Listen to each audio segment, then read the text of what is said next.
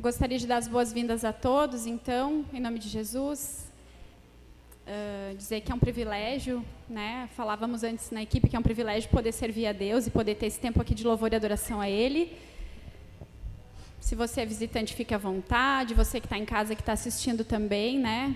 Uh, vamos tirar esse tempo realmente para honrar, louvar e consagrar o nome do Senhor, a soberania dele, agradecer a Ele por tudo que Ele tem feito nas nossas vidas.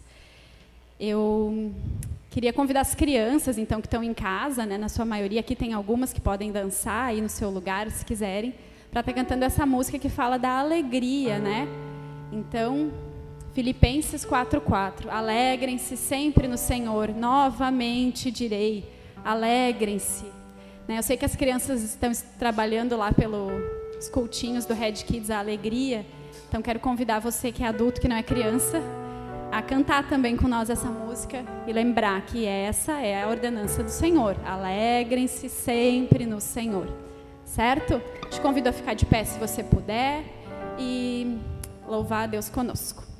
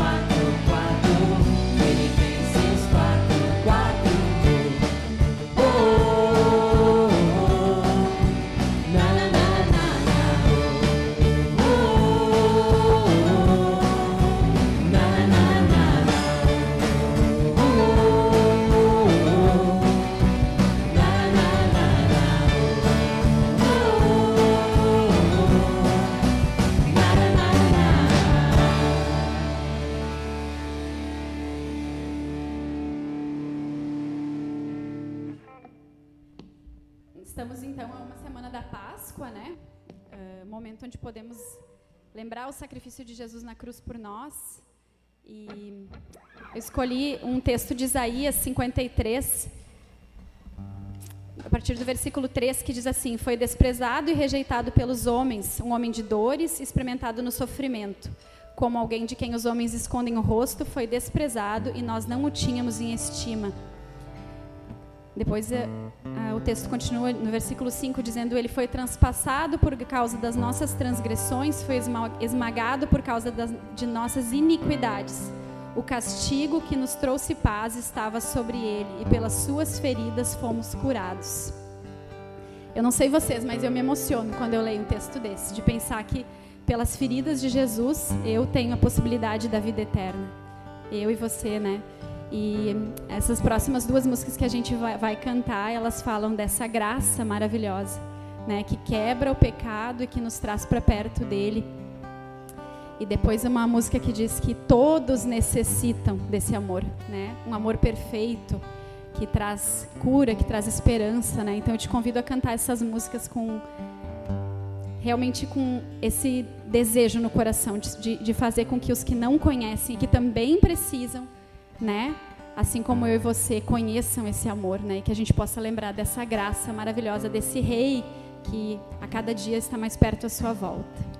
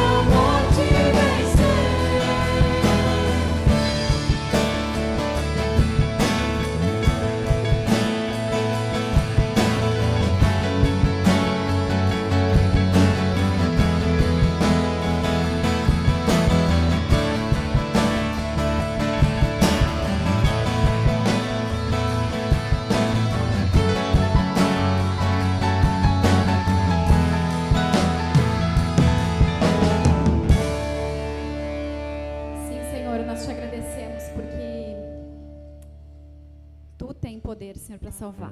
Nós te agradecemos porque sabemos que tu venceu a morte, Deus, te, te agradecemos porque a tua volta está próxima, Senhor, te agradecemos porque podemos perceber esses sinais, Deus, e nos dá sabedoria, Senhor, para encarar os dias, Pai, as dificuldades, nos dá sabedoria, Senhor, para entregar as nossas vidas para Ti, Senhor, de maneira completa, Deus. Eu te peço por isso, te agradeço porque Tu tem nos dado o privilégio, Senhor, de poder Te louvar, Senhor, Te agradecer por quem Tu é, Pai. Em Teu nome, Jesus. Amém. Eu ouvi uma frase essa semana que diz assim: Não há um único centímetro quadrado em todos os domínios de nossa existência sobre os quais Cristo, que é soberano sobre tudo, não clame é meu.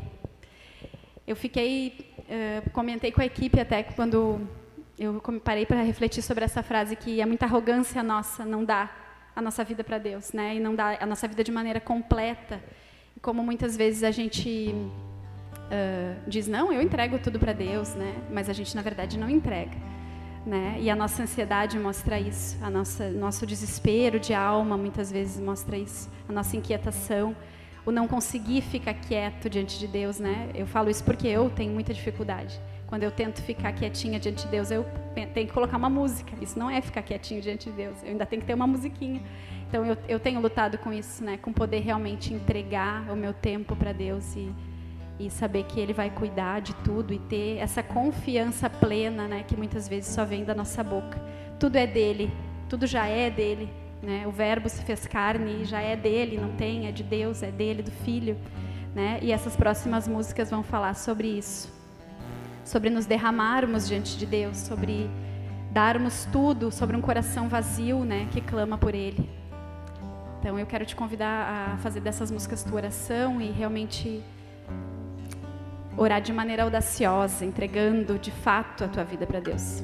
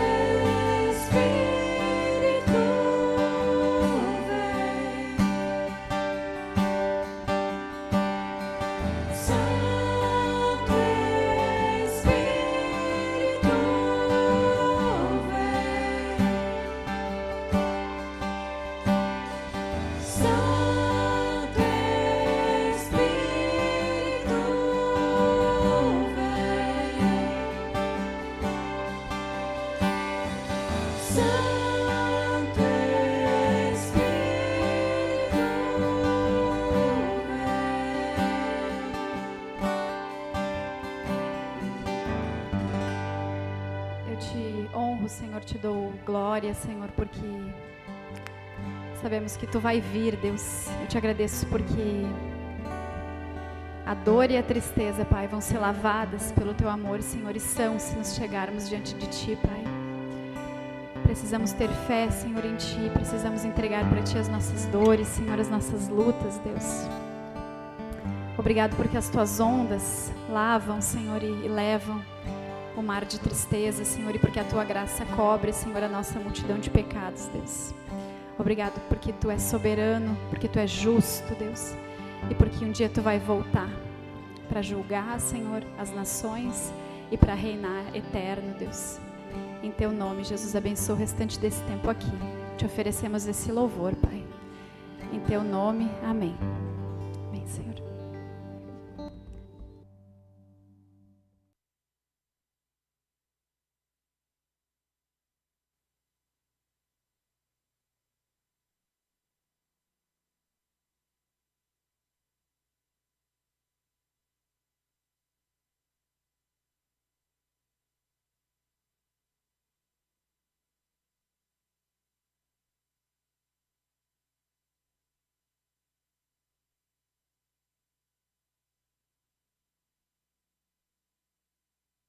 Noite, oh, bom dia, né? Que boa noite, acostumado, né? Que louvor gostoso. E vamos continuar nossa celebração.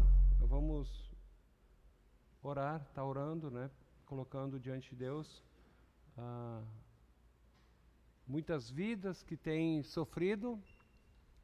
Ah, um rapaz lá de Taquara que trabalha no hospital, contato do Roberto da nossa célula, ele, ele faleceu de manhã, né? Então gostaríamos de orar também pela família do Luiz e queremos colocar esse tempo nas mãos do Senhor. Feche seus olhos aí como você está. Obrigado, Senhor, porque Tu és um Deus maravilhoso. Temos visto tantas coisas nos dias de hoje, tanta injustiça, tanto sofrimento, tanta dor. Mas obrigado porque a tua palavra que nós cantamos aqui, ela nos dá esperança de que há um Deus que está no controle da história. E mais do que isso, um Deus que virá nos buscar, um Deus que vai fazer justiça. E um dia, quando o Senhor voltar, nossa sede de justiça também vai ser satisfeita, Pai. E nós queremos te louvar por isso, porque nós temos uma esperança viva em Ti. Também queremos pedir pela família do seu Luiz e tantos outros que têm perdido entes queridos, que o Senhor possa estar consolando eles nesse momento, possa estar fortalecendo e dando paz nesse momento tão triste, Pai. Também quero pedir que a tua palavra, que é viva, continue falando aos nossos corações, em nome de Jesus. Amém. Ah, eu gostaria de só dar um aviso antes de entrar na mensagem. Ah, o nosso Departamento de Ação Social está continuando a ajudar algumas famílias, 24 famílias dando assistência, né? Então, nós gostaríamos que, se você se sentir tocado, você possa juntar alguns alimentos e largar lá na empresa do Sandro, né, para que essa semana essas famílias possam ser assistidas, famílias que têm passado dificuldade. Semana passada o Dirceu fez uma excelente mensagem, né, sobre. Sobre o que foi mesmo? Vamos ver se vocês lembram aí. Oi? Obediência, muito bem. Dizem que ah, as pessoas esquecem pouco tempo que o pastor pregou, né? Mas hoje vamos falar sobre a oração que faz diferença. Por que oração que faz diferença? Porque tem oração que não faz diferença nenhuma. Tem orações que são simplesmente uma conversa conosco mesmo. Ou talvez como a lista de compras que a minha esposa manda para mim. Muitas vezes ela manda no WhatsApp, ó, oh, providencia isso, isso, isso, isso e isso. Muitas vezes aquilo que nós chamamos de oração é simplesmente uma lista como diz, Deus, providencia isso para mim. Muitas vezes aquilo que nós chamamos de oração não tem nada a ver com oração, não tem a ver com o reino de Deus, não tem a ver com a glória de Deus, simplesmente tem a ver com um desejo egoísta de usar Deus, não de glorificá-lo, mas de usá-lo para o nosso benefício. Então hoje eu gostaria de falar sobre a oração que faz diferença. Qual é a oração que faz diferença? Qual é a oração que é eficaz? A oração que Deus ouve, né? Vale a pena orar? Né? Às vezes a gente ora e tem a impressão que a nossa oração é um jogo de ping-pong, parece estar batendo no teto e voltando. Mas qual é a oração que faz diferença? Nós vamos ver algumas verdades sobre essa oração que faz diferença. Em primeiro lugar, a oração que faz diferença, ela é fruto de alguém que se importa profundamente. Abra sua Bíblia em Neemias, no livro de Neemias, se você quiser acompanhar. Talvez você já tenha visto ali na, na primeira página, livro de Neemias, capítulo 1, de 1 a 11.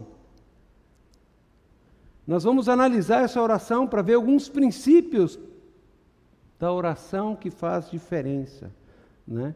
Então, porque tem oração, como eu disse, que não faz diferença nenhuma, não muda a nossa vida, não muda a vida das pessoas e não muda as circunstâncias, mas nós queremos ver na vida de Neemias a diferença que faz, a oração que faz diferença. Mas antes ainda, uh, interessante que o livro de Neemias é um livro pós-exílio babilônico, porque o reino de Judá, ele se voltou para a idolatria, deixou de cumprir a vontade de Deus, ele foi levado 70 anos para o cativeiro da Babilônia.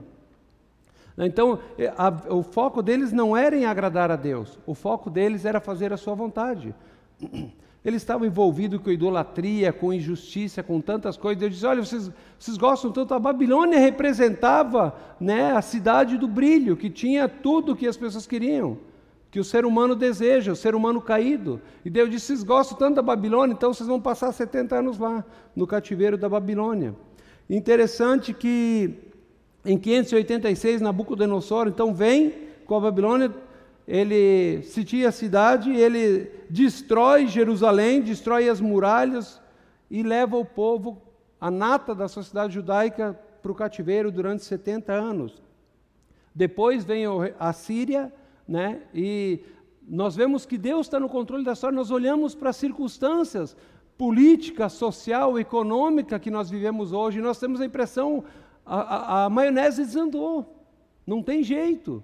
Né? Temos a impressão de que Deus perdeu o controle, mas Deus chama Abraão, pai da fé, e ele segue para um lugar onde ele não sabia. Deus diz: Olha, eu vou fazer uma grande nação por meio de você, eu vou abençoar todas as famílias da terra. Né? E ele continua o curso da história. Israel vivia um caos nesse momento, como nós vivemos hoje, mas Deus ele estava agindo. Né?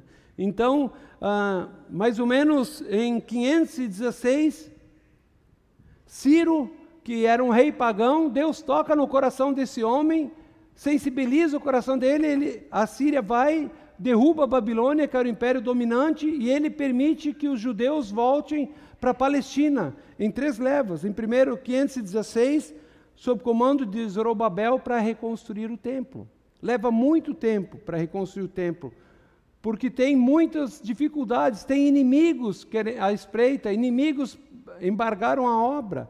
Depois, em, em 457, Esdras leva uma, a segunda leva de volta para a Palestina para ensinar a lei ao povo de Deus.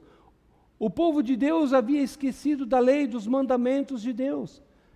E Esdras ele precisa voltar, lembrar da palavra de Deus, diz: olha, ah, na verdade, eles viviam como nossos dias muitas vezes. Nós temos a palavra de Deus. Nós lemos a palavra de Deus, mas ela não faz diferença nenhuma. Parece que ela não tem conexão com a vida. Por quê? Porque eles haviam se afastado de Deus. E hoje nós vivemos um tempo assim. Muitas vezes nós lemos, vemos pessoas cristãos, né, a gente lê a Bíblia ou não lê, mas a gente não vê diferença. Se nós olhamos nas pesquisas, às vezes não há diferença entre um cristão e um não cristão. Então, Esdras vai para restaurar o ensino da palavra, para lembrá-los, para trazê-los de volta. E em 447, que é o nosso contexto de hoje, Neemias, ele volta para reconstruir os muros. Então, os judeus, eles voltaram né, para Israel era, Israel era, um bando, era só um bando de pessoas assustadas, atemorizadas, escombros rodeados de inimigos. Os samaritanos, quando Zorobabel, ele começa a reconstruir os muros, o, o pessoal do povo do norte, né, o reino do norte, que havia se desviado de Deus, né, por causa de Salomão, o reino foi dividido. Então eles se misturaram com outros povos e eles dizem para Zorobabel: Olha, nós queremos ajudar na construção, reconstrução do templo. Eles não, vocês não podem. Mas não apenas porque eles eram judeus mestiços, mas porque eles eram sincretistas, eles adoravam falsos deuses, e o que a lei não permitia. E porque eles não aceitaram a ajuda do, dos judeus do Reino do Norte, os mestiços, eles se voltaram contra e eles embargaram a obra da reconstrução do templo. Mas em 444, Anani, ele vai visitar Neemias e e ele, faz, e ele recebe uma pergunta de Neemias: Neemias, olha aí no versículo 1 e 2. No mês de Quisleu, no vigésimo ano, enquanto estava na cidade de Suzã, Anani, um dos meus irmãos, veio de Judá com alguns homens, e eu lhes perguntei acerca dos judeus sobreviventes do cativeiro e também da cidade. Olha, como vai o nosso povo? Ele faz uma pergunta simples, né? Mas em primeiro lugar, nós podemos ver que a oração que faz diferença, ela é fruto de alguém que se importa profundamente. Né? Quantas vezes ah, nós perguntamos para pessoas, né? E aí, como é que você está? É a pessoa diz, ah, pois é, beleza, tem que ir embora. Né? A gente pergunta não porque a gente tem um interesse genuíno, mas a oração que faz diferença é uma oração que, de alguém que tem um coração quebrantado, um coração realmente que se importa com as pessoas. Neemias, ele, ele conhecia o povo dele apenas de ouvir falar. Veja, Neemias vivia no palácio, ele era copeiro do rei. Então ele ocupava uma função muito importante. O copeiro do rei era aquele cara, né, naquela época, os reis tinham muito medo de ser mortos, envenenados. Então o copeiro do rei, ele, quando iam servir o vinho para o rei, ele botava na taça, tomava um pouquinho, esperava um pouquinho para não caiu, não morreu, não. Então posso tomar. Né? Mas mais do que isso, ele ocupava a função de primeiro-ministro também. Ele era responsável pelos aposentos do rei. Era um cargo de alta confiança. Então, mas Neemias ele vivia no conforto do palácio, comia do, do melhor, bebia do melhor. Era alguém que tinha uma estabilidade, mas isso não impediu ele de se importar. Ela, ele era alguém muito atarefado. Então, quantas vezes né, nós ah, não testemunhamos para um parente? Quantas vezes já ouvi? Tem parentes que não conhecem a Cristo e Daí uma seita tenta pegar aquela pessoa, né, conquistar aquela pessoa, daí a gente se mexe, nossa, eu preciso falar de Jesus. Por que a gente não falou? Amigos nossos estão morrendo. Mas nós estamos numa boa, porque eu tenho a minha passagem, eu tenho meu bilhete para o céu. Né? Então, não, Neemias era alguém que se importava profundamente. Neemias ele amava o seu povo. Então, muitas vezes, nós só agimos quando estamos com a corda no pescoço. Nevias, ele havia nascido na Babilônia, ele nunca havia visitado Jerusalém, ele não conhecia a terra dele, eles estavam 70 anos na Babilônia, e ele nasceu lá no cativeiro. Ele não conhecia as pessoas, mas olha o que Neemias faz quando ele ouve essa notícia triste de Anani, o irmão dele, ele diz o seguinte: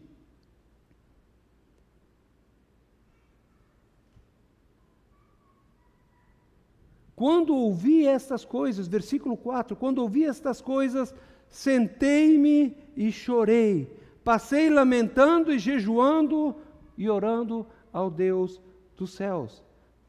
Neemias, quando ele ouve essa notícia, veja, ele, ele não, não nasceu lá, não conhecia a terra, não conhecia as pessoas, mas quando ele ouve essa notícia, ele chora, ele lamenta, ele começa a jejuar, ele ora pelas pessoas, ele tinha um coração quebrantado. Eu creio que o mundo tem nos treinado, muitas vezes o nosso coração está gelado. Nós temos visto tanta tragédia, tanto sofrimento, tanta dor, mas parece só mais uma notícia. Né? Nós precisamos que Deus aqueça o nosso coração. Infelizmente, nós perdemos essa sensibilidade, mas eu creio que é essa tragédia que estamos vivendo hoje, a Covid, tem acendido um pouco, trazido de volta essa nossa sensibilidade, né, de, tem acendido isso em nós. Então, o, o mundo precisa de pessoas que se importam profundamente. E o nome Neemias diz aquele que consola. Deus precisa, Deus está procurando pessoas que tenham os olhos e o coração voltado para as necessidades desse mundo. Por isso que nós estamos aqui. Então, em primeiro lugar, a oração que faz diferença, ela é fruto de alguém que se importa profundamente, como Neemias. Mas em segundo lugar, a oração que faz diferença é a oração que foca na pessoa certa, no Deus Todo-Poderoso. Por que muitas vezes não temos orado? Não temos orado, talvez, porque nós queremos resolver as coisas na força do nosso braço. Então nós, nós não oramos primeiro, nós tentamos, tentamos, tentamos, tentamos, quando a gente não consegue fazer, aí a gente busca Deus, quando a corda já está no pescoço. Né? Ou talvez porque nós não cremos no poder de Deus. Talvez eu e você não creamos no poder de Deus. Então, a oração que faz diferença, ela foca na glória de Deus. Neemias diz aqui, no versículo 4, quando ele diz: Passei a lamentar, jejuar, orar ao Deus dos céus. Ele diz: Olha, eu passei, eu vou, passei a colocar meu povo diante do Deus Todo-Poderoso. Eu estou limitado, eu não tenho o que fazer, mas ele começou a buscar a Deus. E é interessante essa ordem. Nós muitas vezes paramos no meio, né? nós choramos, lamentamos, nos lamuriamos, mas não jejuamos e não oramos, que a oração é formada por duas palavras. Né? Então, nós precisamos partir para ação também. Neemias, quando ele ouve esta informação de Anani, ele sente um peso no coração porque ele se sente responsável. Quando eu e você recebemos uma informação de Deus, isso nos torna responsáveis diante de Deus. Quando há uma necessidade, Deus abre os nossos olhos para essa necessidade. Eu e você, nós somos responsáveis diante de Deus por aquilo que Deus colocou no nosso coração. E ele passou a buscar intensamente a orientação de Deus, a sabedoria de Deus. Neemias, ele ora durante quatro meses. Ele não orou uma vez ou duas vezes, mas ele orou com persistência. Por quê? Porque Neemias não queria apenas saber informações. Ele queria buscar a Deus para que houvesse uma mudança, mas mais ainda, ele estava disposto a fazer algo. Ele estava buscando resposta, ele orou até receber uma resposta do Deus Todo-Poderoso. Nós temos persistido em oração, nós temos persistido em oração por aqueles que não conhecem a Cristo. Em, primeiro, em terceiro lugar, a oração que faz diferença é a oração que reconhece a soberania de Deus. Versículos 5a e 6a diz assim: Então eu disse: Senhor, Deus dos céus, grande e temível, fiel aliança e misericordioso com aqueles que te amam e obedecem aos teus mandamentos, que os teus ouvidos estejam atentos e os teus olhos estejam abertos para a oração que o teu servo está fazendo diante de ti, dia e noite em favor dos teus servos, o povo de Israel.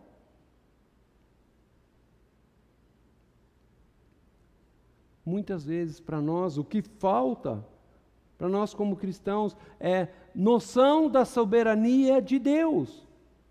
Muitas vezes a nossa oração diz: Deus, me dá, faz a minha vontade, eu desejo isso, mas Neemias ele diz: Senhor, Deus dos céus, tu és Senhor, tu és dono da minha vida. O Senhor pode fazer o que o Senhor quiser. Se o Senhor quiser me levar hoje, o Senhor pode me levar. O Senhor é o Deus Todo-Poderoso, o Senhor é o Deus Criador. Neemias tinha temor de Deus, Deus grande e temível.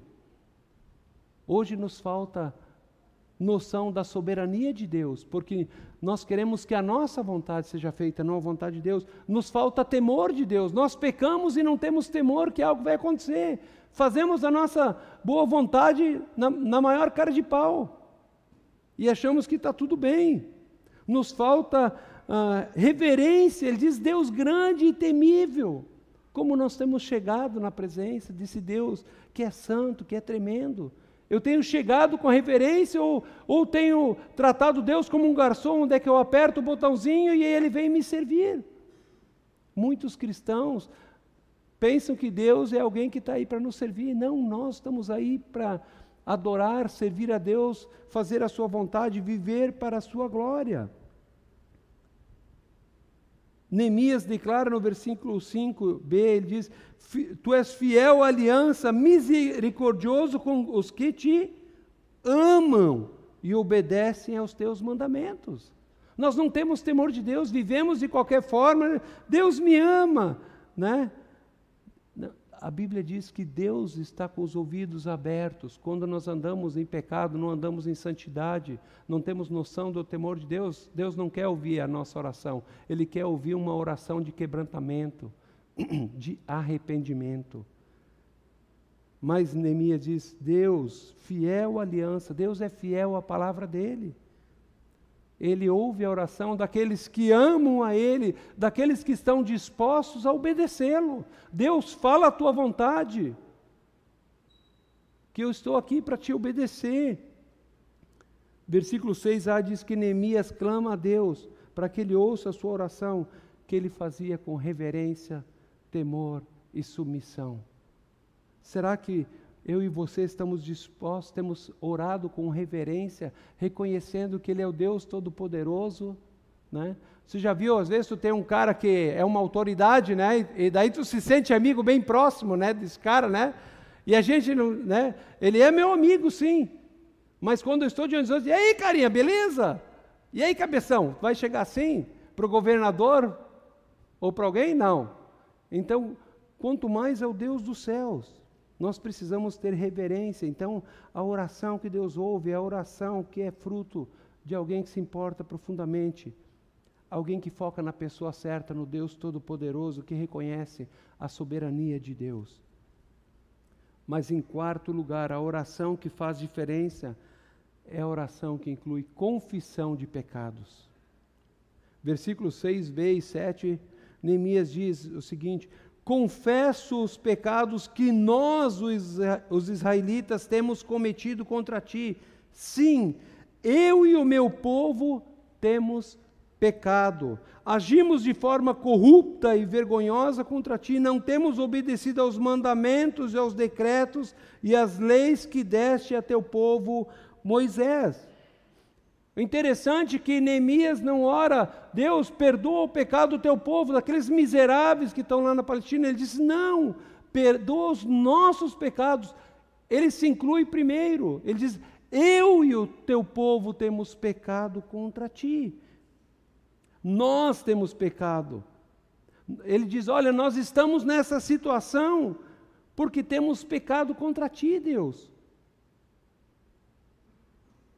Então ele se inclui nessa oração. Mas mais ainda, ele chama o pecado pelo nome.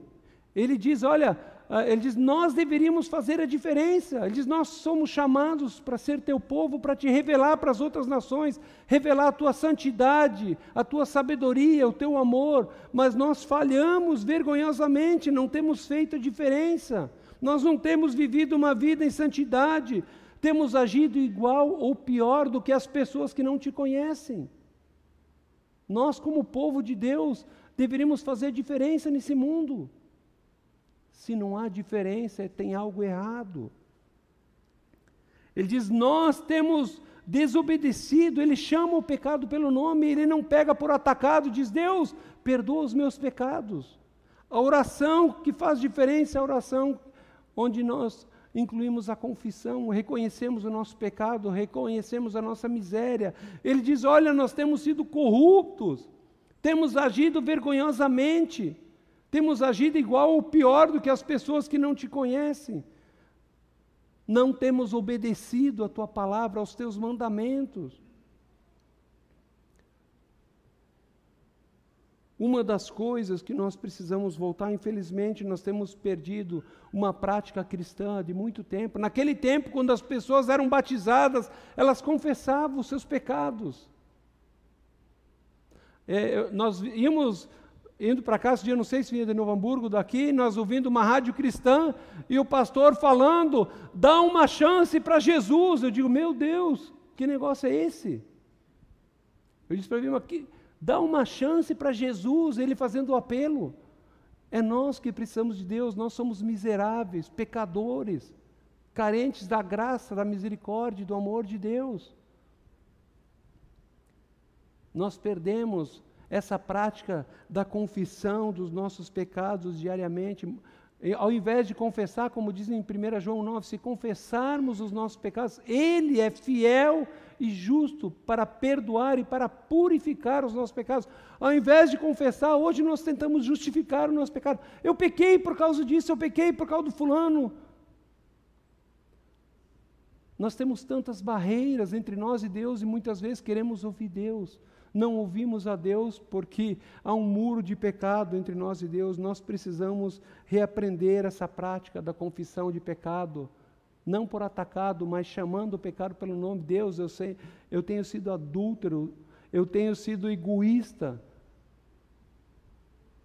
eu tenho tido inveja, eu não tenho obedecido ao Senhor. Nós temos que chamar o pecado pelo nome.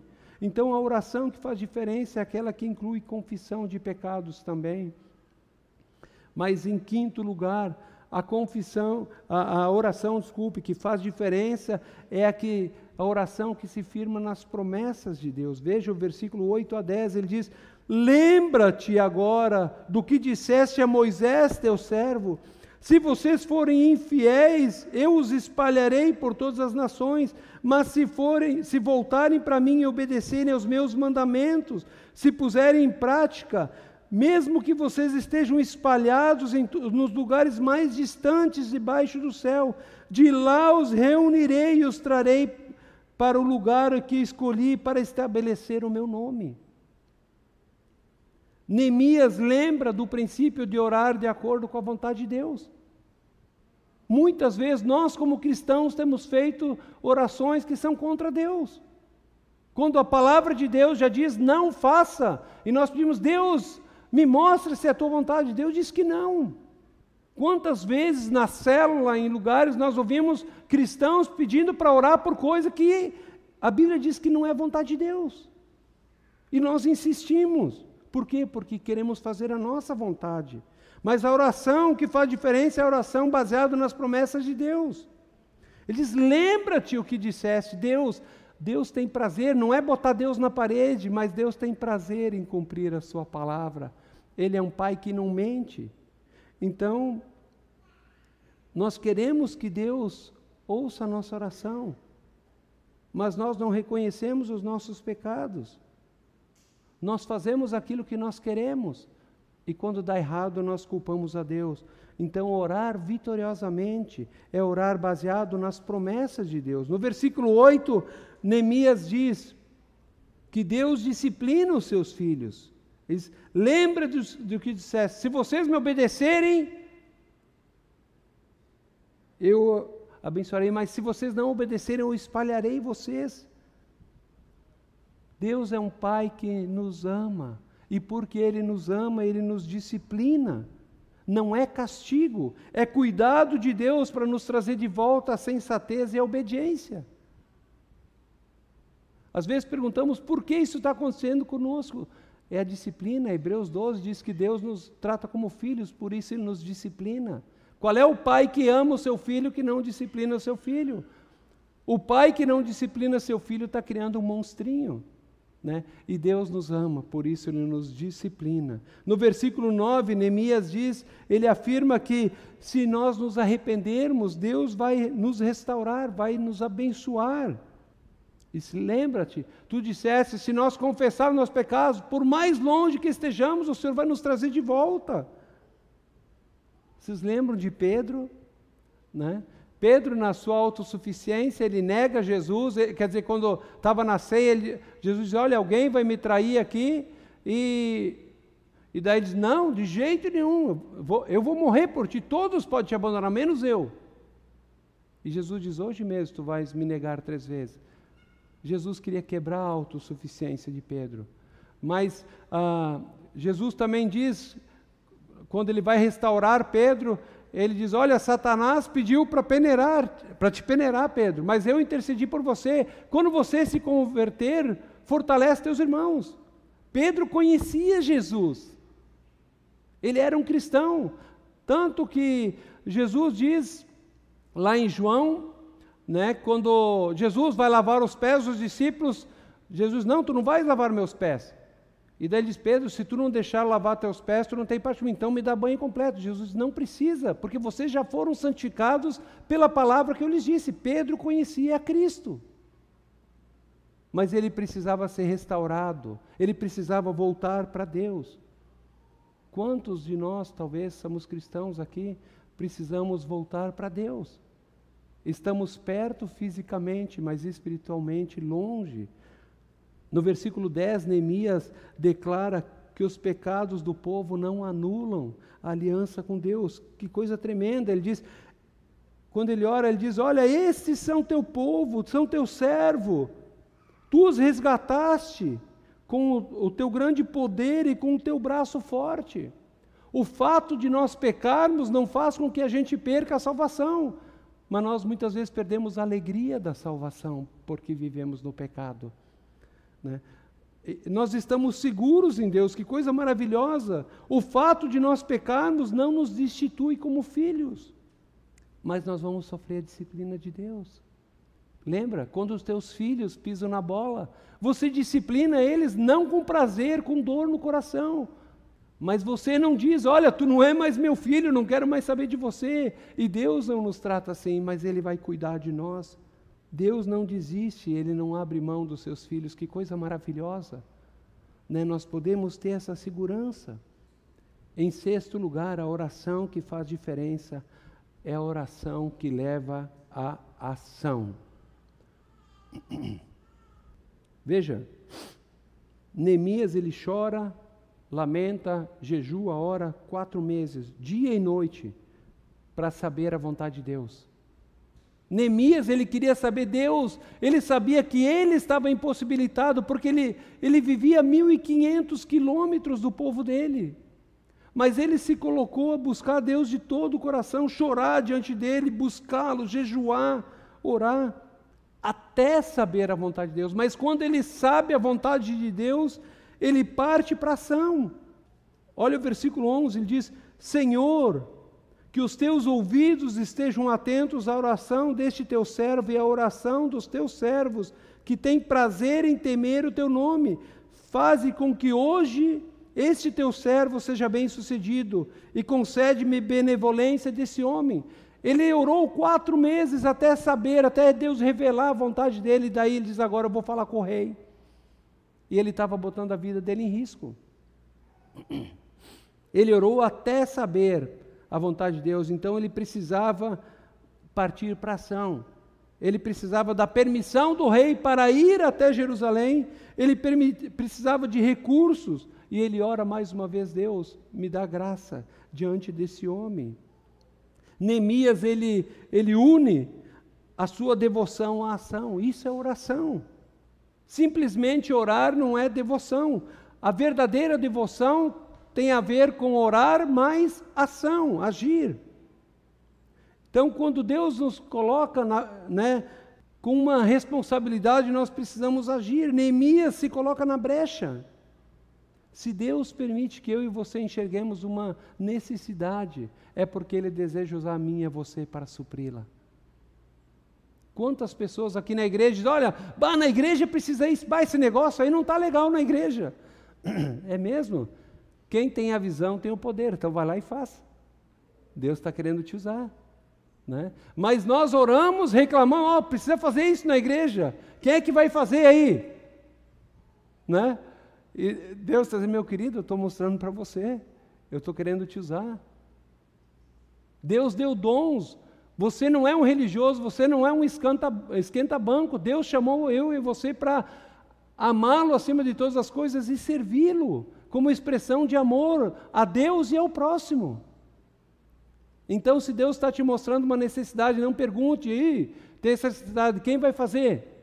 Digo, bah, Deus está me mostrando isso. Talvez comece a orar de Deus, o Senhor está querendo me usar, então eu vou falar com o Giovanni. Ó oh, Giovanni, eu estou percebendo essa necessidade na igreja aqui. E eu acho que Deus está me chamando para ajudar. Né? Ah, mas eu não me sinto preparado. Ninguém se sente nunca preparado. No teu primeiro emprego, tu nunca se sente preparado. Quando você vai ter o primeiro filho, você não se sente preparado. Quando você casa, você não se sente preparado. Né? A gente, é ali, é, é, é online ali que a gente aprende, né? Então é na prática. Como? No célula acertando, errando, caindo, levantando, mas servindo a Deus, buscando fazer a vontade dEle. Nós precisamos orar, mas nós precisamos ir para a prática. Então, lembrando, a oração que faz diferença é fruto de alguém que se importa profundamente. Ela foca na pessoa certa, no Deus Todo-Poderoso. Ela reconhece a soberania de Deus, ela inclui confissão de pecados ela se firma nas promessas de Deus, porque se nós orarmos de acordo com a promessa de Deus, nós podemos ter certeza que a nossa oração vai ser respondida. Mas ela também nos leva à ação. Concluindo, nós estamos vivendo num momento crucial né, de pandemia, onde tem muitas necessidades. Eu falei no início, temos a necessidade de ajudar famílias que não têm o privilégio, nós que estão passando fome né, necessitando de alimentos. Nós temos ah, famílias que estão quebradas porque perderam alguém querido, tem alguém hospitalizado, estão desesperados, não têm esperança. Eu e você conhecemos a esperança, precisamos levar para eles. Nós precisamos voltar a desenvolver intimidade. Neemias, como eu disse, ele não conhecia o povo, nunca havia estado em Jerusalém, estava a 1.500 quilômetros de distância. Mas ele se importou profundamente.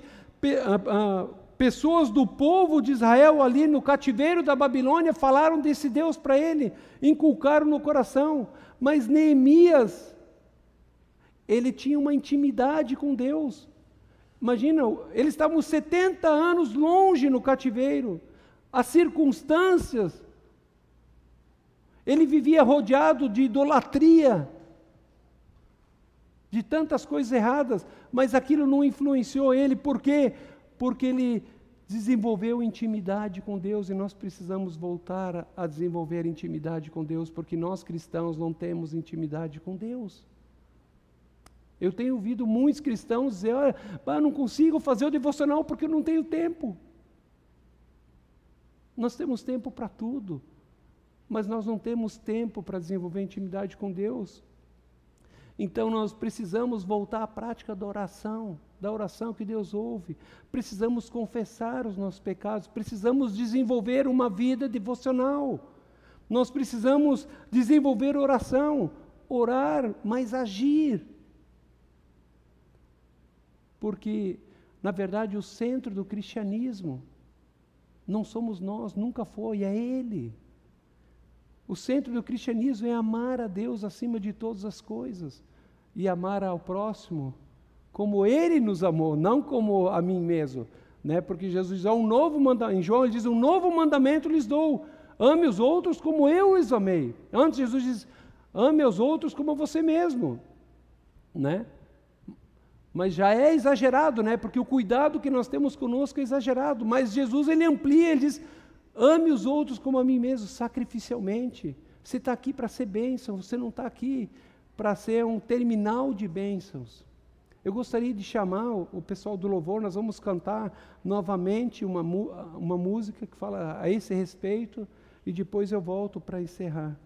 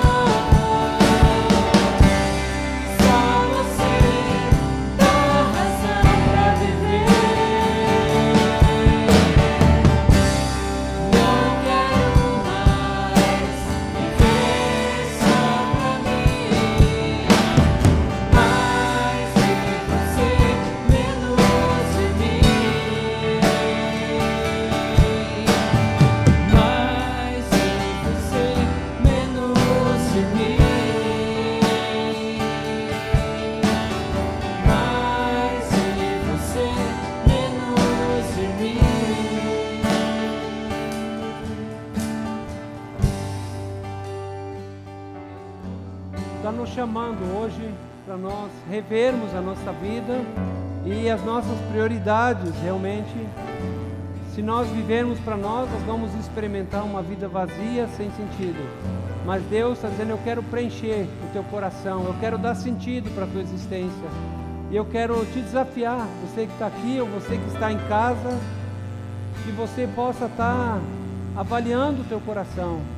E Deus está chamando a mim e a você para nos voltarmos para Ele, para nos arrependermos dos nossos pecados, para nos arrependermos da nossa independência e para nos prostrarmos diante do Deus Todo-Poderoso e permitir que Ele guie a nossa vida, que Ele nos encha não para nós ficarmos parados, mas para que nós possamos fazer a Sua vontade.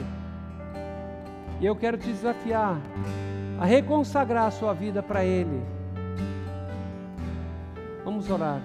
Em nome de Jesus, nós queremos te louvar por essa palavra, Pai. Obrigado porque Tu és um Deus tão misericordioso, um Deus que se importa profundamente conosco, mas um Deus que é santo, um Deus que não se agrada com religiosidade mas se agrada com uma vida consagrada que reconhece a tua bondade, a tua soberania, o teu poder, o teu amor. Obrigado, Pai, porque apesar de tu teres, seres tão grande, o Senhor se importa conosco, o Senhor nos ama profundamente e quer nos ter nos teus braços. E eu quero pedir, Pai, perdoa os nossos pecados, pecado de independência, pecado de autossuficiência, pecado, Senhor, de, de uma vida arrogante, querendo fazer do Senhor o nosso servo. Apaga os nossos pecados, Pai. Restaura, nos restaura, firma os nossos passos, que o nosso coração, que a nossa mente busque o Senhor de todo o coração, reconhecendo quem o Senhor é, mas também reconhecendo o privilégio de nós servirmos, sermos usados pelo Senhor para trazer cura, paz, misericórdia, graça a esse mundo que precisa tanto dessa graça, Pai. Então nós nos arrependemos e pedimos que o Senhor mude o nosso coração e que o Senhor nos use grandemente, que nós venhamos a desenvolver uma intimidade contigo diária, porque é essa intimidade que vai fazer com que nós ouçamos aquilo que o Senhor quer dizer para nós e possamos fazer diferença nesse mundo, Pai. Que nós possamos ser instrumentos vivos nas tuas mãos para a tua honra e glória. Essa é a nossa oração em nome de Jesus. Amém. Que Deus abençoe e uma ótima semana a todos.